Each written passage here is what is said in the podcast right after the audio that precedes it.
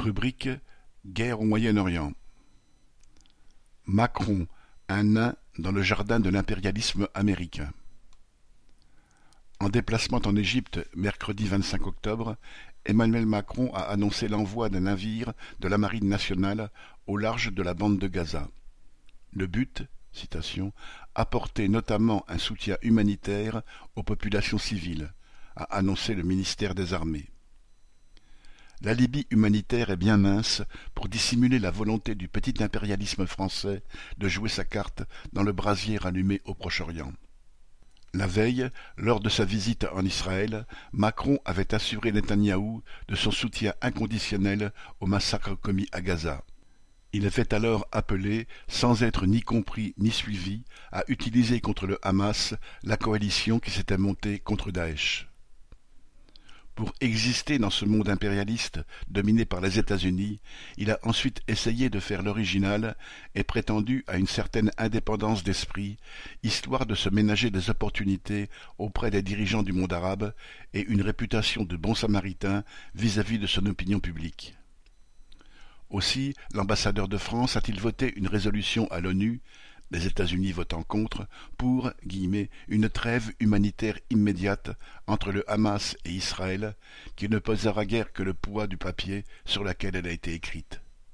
La formulation pour justifier l'expédition du navire hôpital Tonnerre vers Gaza relève du même registre.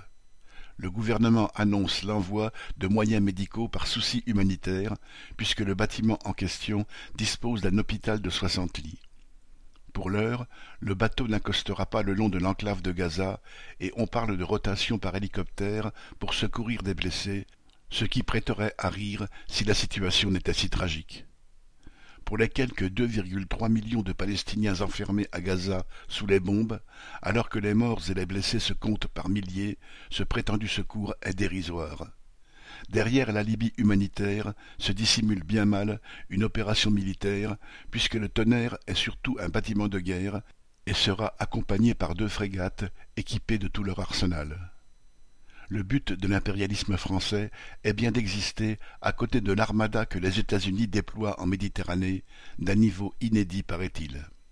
L'objectif serait de former une bulle navale autour d'Israël, sachant que chaque porte-avions est armé pour assurer une protection sur un territoire grand comme la France, et d'être prêt à lancer la foudre si le Hezbollah libanais ou l'Iran venaient à s'engager dans la guerre, ce qu'ils ne semblent d'ailleurs pas prêts à faire.